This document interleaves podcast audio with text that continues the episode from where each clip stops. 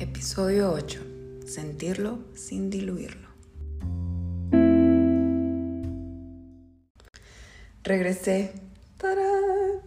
Al fin, después de 10 meses, 10 largos meses, finalmente estoy de vuelta en peculiar y persona porque, y a mí me encanta cuando esto sucede en la vida, y les invito a que observen sus propias vidas y si han tenido estos momentos así cuando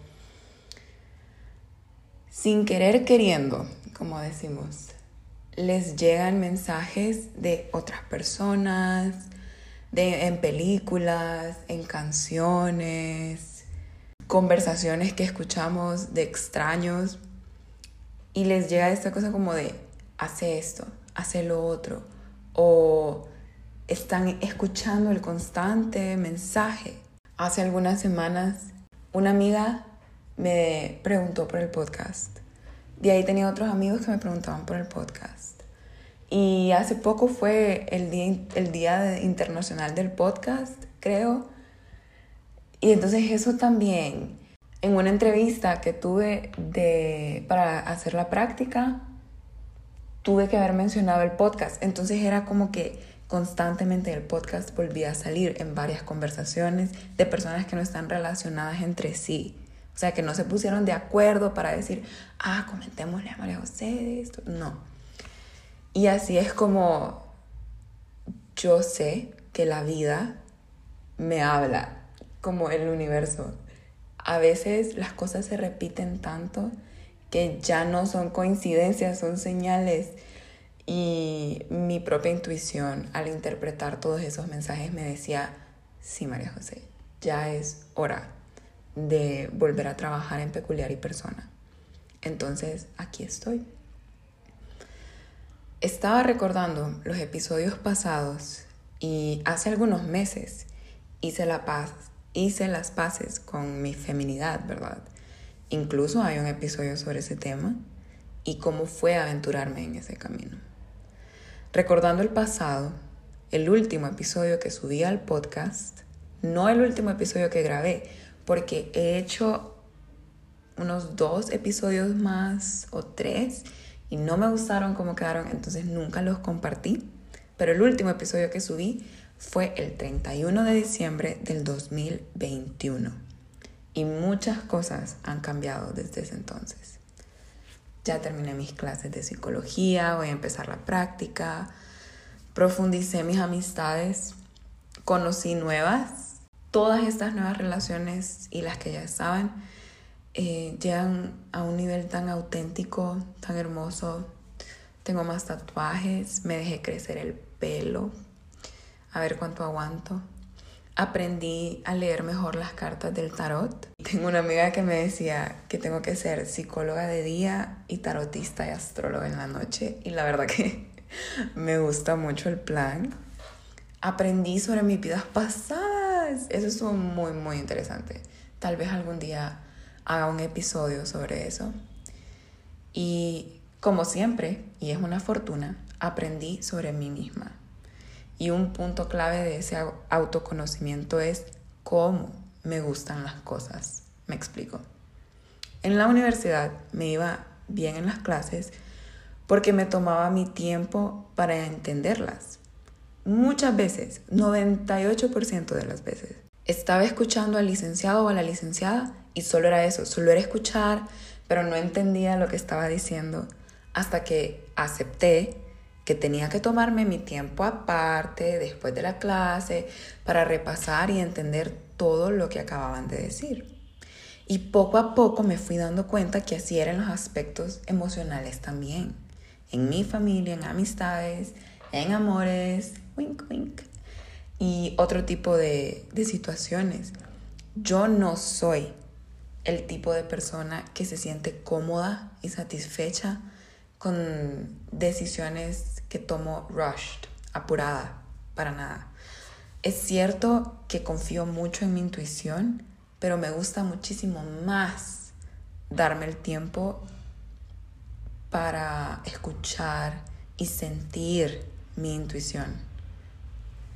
Es como que me tengo que sumergir en la experiencia para lograr entenderla por completo y entonces así decidir cómo actuar. Y eso no es que quita mi espontaneidad, sino que para que yo tenga una vida que se sienta más auténtica, es con paciencia, es con calma. Y menciono esta historia porque está relacionada con el tema del episodio de hoy, que es una mezcla entre autenticidad, intensidad y la experiencia humana. Les voy a hacer una pregunta. Entre nos. ¿Alguna vez han tenido el corazón roto, como se conoce popularmente? Este tipo de sentimiento que se siente en el cuerpo, como si se les parte el alma y alguien les estuviera sacando el corazón del pecho. ¿O solo soy yo? y se han sentido frustradas con su mamá o con su papá o miembros de la familia en general porque exigen que tengan ciertas características de personalidad, ciertos comportamientos, gustos y uno se pregunta, ¿por qué querés borrar quién soy? ¿Por qué me decís que me amás si cuando te muestro mi yo auténtico siempre hay algo que arreglar ante tus ojos? Por eso cuando vi Lady Bird fue tan interesante. Es una película y se la recomiendo si no la han visto. Y es que menciono todos estos detalles, todos estos momentos, porque todos tienen algo en común. Son muy fuertes emocionalmente. La forma en la que estoy describiendo todas estas situaciones es dramática, ¿verdad? ¿O será que no? Tal vez solo es real. Tal vez finalmente, después de mucho tiempo, me atrevo a expresar lo que siento realmente. Todos pasamos por esto. Que nos digan exagerados. Sobre todo a las mujeres. A la gente le encanta describirnos de esa manera. Ay, qué exageradas sos. Y en nuestra actualidad hay muchos mensajes que en resumen son así. Y al menos en mi experiencia de vida hay pena en expresar, ya sea cómo me siento, ya sea mi estilo, cosas que comparto en redes sociales. Hay personas que tal vez me conocen y digan, ¿cómo? Pero si parece que no le da pena nada la forma en cómo se presenta al mundo. Pero es todo un proceso. Es todo un proceso.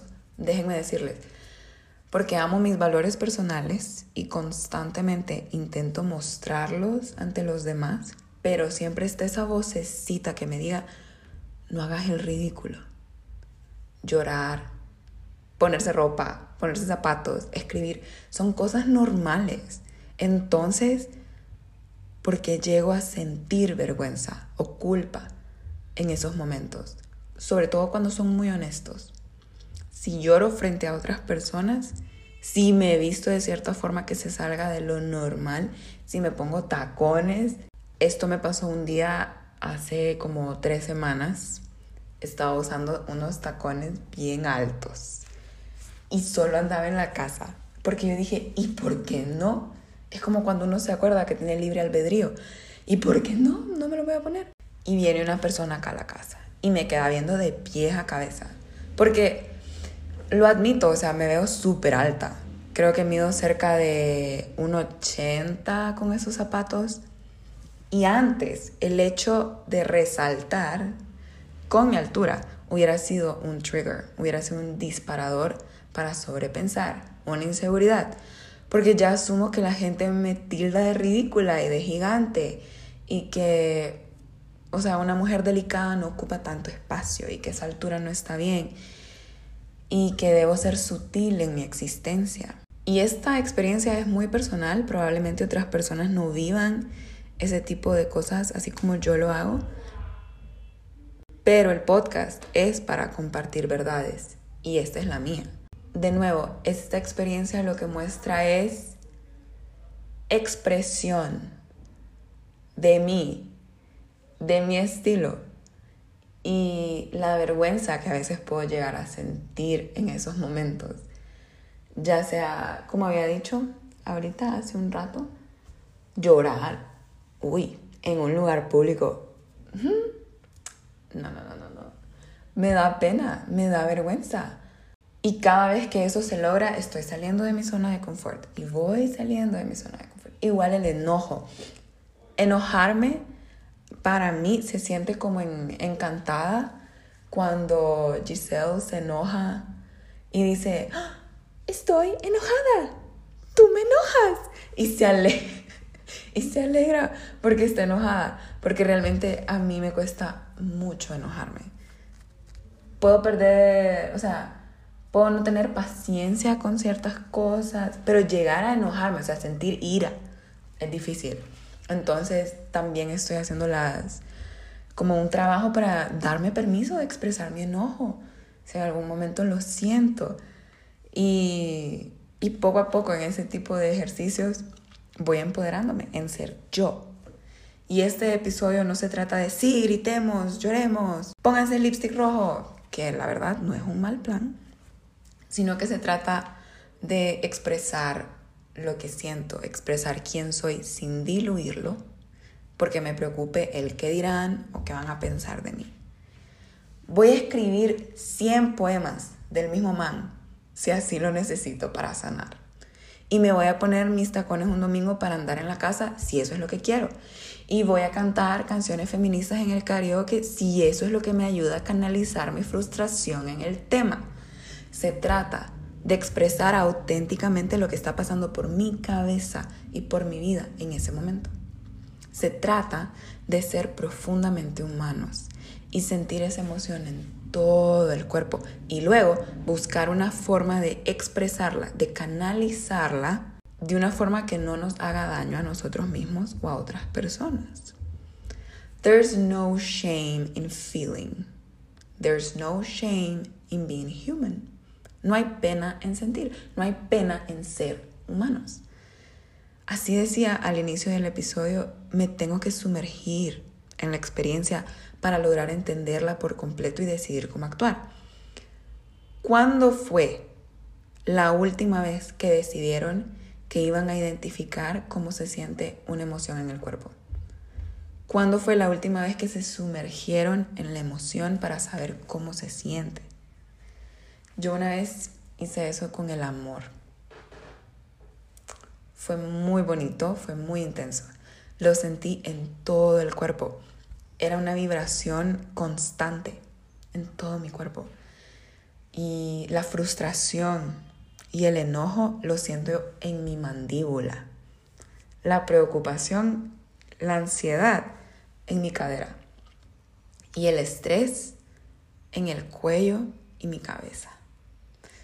El cariño lo siento en el centro de mi pecho y es súper cálido. Y la ternura la siento, en, siento en mis brazos y en mis manos. Estas ocho emociones que acabo de decir, unas más incómodas que otras, las logré identificar porque me permití sentirlas. Tuve que decir a la vida, a los demás que estaban alrededor mío, ¿saben qué? necesito cinco minutos y me voy. A veces en la casa, o sea, me voy a mi cuarto y cierro la puerta y esos cinco minutos yo no existo para nadie más que solo para mí. Y respiro y digo, ok, ¿qué estoy sintiendo? ¿Y en qué parte de mi cuerpo lo estoy sintiendo? A veces el enojo también se siente en realidad en los brazos, como que uno quiere moverse, ¿no? Y cuando uno dice, quiero pegarle algo, ok, entonces ¿en dónde se siente? En las manos, en la punta del dedo, en los pies. Y aquí viene lo siguiente. Siento que es algo que ya he mencionado en episodios pasados, pero es la compasión al momento de sentir estas emociones. No juzgarnos si un día Caso hipotético. Digamos que tengo pareja y me enojo con esta persona. Porque me conozco, yo sé que me voy a sentir culpable por haberme enojado con esta persona que me ama, que todo eso, ¿verdad? Entonces, cuando hago estos ejercicios tengo que recordarme que no me puedo juzgar por sentir y que es peor diluir la forma en que me siento en lugar de por cinco segundos sentirla en toda su potencia y lograr aprender de la emoción y de la situación en la que por la que estoy pasando. Así que si de algo sirve, si algo quieren llevarse de este episodio, es eso, cómo se sienten sus emociones, cómo llegan a identificarlas y luego de qué forma las canalizan. La vez pasada hice una actividad súper buena. Me sentí tan bien después. Estaba enojada, estaba muy frustrada con alguien. Entonces agarré mi journal, agarré mi diario y me puse a escribir una carta. Y en esta carta yo le decía, mira, tal, me hace sentir así, así y así. Y cuando haces esto, me siento mal. Y me siento bien mierda cuando haces eso conmigo. Es un... O sea, ¿por qué? Y así, tac, tac, tac, tac. Y me salieron dos páginas. Pero toda mi frustración estaba una en esas palabras. Y fui muy auténtica en lo que estaba diciendo. Pero no me fui a insultar a nadie, ni a hacer sentir mal a nadie, ni me desquité con ninguna persona. Y luego, con crayolas, busqué los colores con los que identifico esa emoción. Y en ese momento fue, no, es que me siento, lo siento negro, lo siento azul, como muy emocional. Si vamos a, a la psicología del color, el azul, todo lo de las emociones por el mar, muy profundo y el negro es un color muy pesado. Entonces empecé a rayar las páginas y rayarlas y rayarlas. Toda mi frustración la dejé ahí. Y hacía círculos y hacía líneas rectas y hacía, o sea, de todo. Hasta que tapé todo lo que había escrito. Pero me quedé el recuerdo de cómo se sintió el enojo y la frustración en ese momento. Y ya tengo una herramienta para volver a canalizarla en el futuro. Comparto esto porque tal vez a alguien le pueda funcionar. De dejar salir, dejarlo salir, dejar salir todo eso. No los convierte en malas personas. Sentir emociones incómodas, ¿ok? Solo nos hace humanos. Este fue un episodio de calentamiento para saber si aún tengo el toque de grabar Hace 10 meses no subí un episodio, pero al menos ustedes saben que las pláticas que tenemos son por un deseo auténtico y no solo por deber. Cuando estaba pensando de qué forma podría facilitarme a mí grabar el, el podcast, se me vino a la mente, por ejemplo, hacer episodios que van a ser lecturas de poemas o de alguna historia corta, no sé, de alguna página de mi journal, tal vez, tal vez. Pero también, y queda súper fitting con este episodio que de la expresión de los sentimientos. Hay páginas en las que uno puede como mandar, digamos, mensajes anónimos, cartas, poemas, canciones. Las posibilidades nunca terminan. Y voy a hacer eso con el podcast. Entonces, ya hice mi investigación y todo. Confíen en mí, es 100% anónimo. Peculiar y persona va a tener su espacio para que quienes deseen, sean oyentes o no del podcast, algo. Algo bueno, algo malo, algo normal, algo insípido, algo súper emocionante. Y si así lo desean, o sea, lo tienen que, que aclarar cuando lo estén compartiendo. Lo puedo compartir en el podcast. Sería una parte tan linda y tan sea, la autenticidad siempre es hermosa.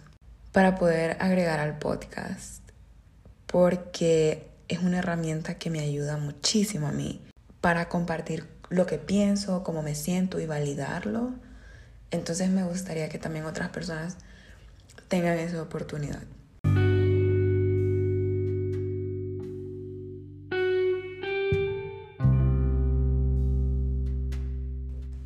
Muchísimas gracias por sintonizar este episodio de Peculiar y Persona. Acuérdense, sentirlo sin diluirlo.